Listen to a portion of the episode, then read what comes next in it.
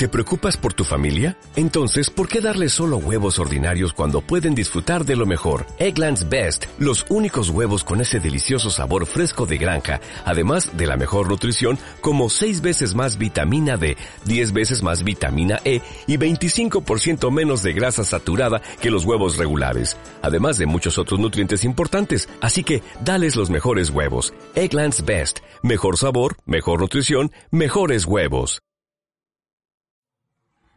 Todavía sufrimos esta fugacidad de la palabra, encaramados a la transparencia de juegos que a nadie importan, esperando a un amigo o amiga que pueda definir a golpes, si es posible, si en algo le interesa, esta negligencia de raros mordiscos devorando a regañadientes, la artificialidad del canto sin música y la retórica fuera de todo compromiso.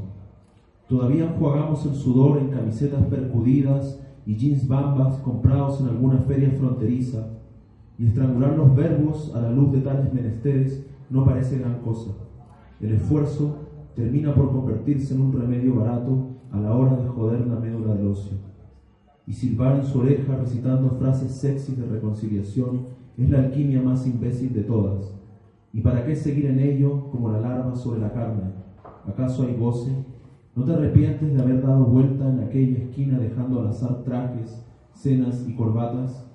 Yo lo hago a cada segundo y me asomo al balcón, incluso si este es imaginario y la ciudad a sus pies un poema que se abre y cierra. Y por mucho que un sueño terrible baje y haya que remeter con furia sexual en contra, no a favor de la lectura, en algo se soluciona esta inoperancia de respirar a tranco largo y en cuartos color pastel, pasados a perfume barato, escuchando una cumbia a lo lejos y ruidos de niños gritando y ambulancias que compiten en alaridos, puede que se esconda la explicación de tanta inopía insensata, construir ante el letargo la imagen de uno mismo corriendo semidesnudo en un círculo reducido para evitar esas pesadillas de círculos aún más estrechos, andar sin pasos y no llegar por mucho que se corre en el aire.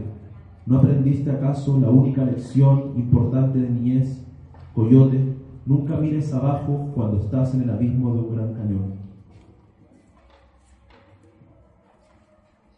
En un abrir y cerrar de sus ojos distintos. Aún quedan fondos por recorrer, olvidados por aquella costumbre de mirar dentro del abismo cotidiano, y despiertos soñamos esta negligente esperanza como el perdón de un marinista Dios sin párpados, vigilando la noche eléctrica de los alucinados. Has dejado de crecer, hijo, ahora empiezas a morir. Abre las cortinas y deja que aquella retina su punto más feroz atraviese de par en par el corazón sagrado de tu sombra. No hay reflejo más hermoso que aquel que traduce al muro del olvido, y ella cruzó al otro lado. Acta de instrucción. Reconocer en aduanas, bajo el teclear de funcionarios y las voces en contrabando, cómo el agua de un vaso que tiembla signa la inminencia de los monstruos de niñez. Ella enseña a su hermano cómo leer usando carteles de retail y cola una tía arranca hojas de tareas mal hechas para arrojarlas al mismo papelero de la burocracia. Podría recitar, cual lector de mecanismos a prueba, las ecuaciones que tiene el viejo por venganza, los salmos de guerra y las estructuras de bruces, planos del subsuelo condenados al olvido, la apatía colgando de orejas. Nuestro olvido y apatía son patrones de vuelo, mapas invisibles en las dunas, la gente en blanco, la carne sin infierno y el ecosistema de frases a medio acabar.